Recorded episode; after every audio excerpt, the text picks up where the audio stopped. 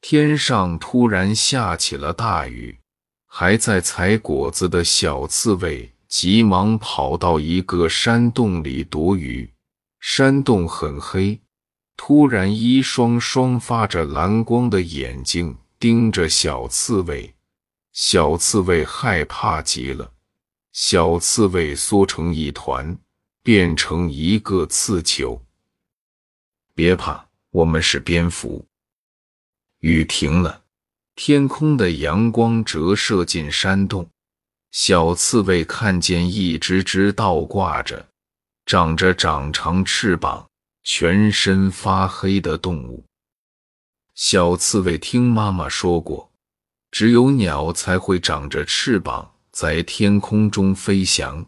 小刺猬说：“你们是鸟，对吧？你们全身发黑。”是乌鸦吗？可你们跟乌鸦长得一点也不像。不，我们是蝙蝠，不是鸟。一只只蝙蝠解释说。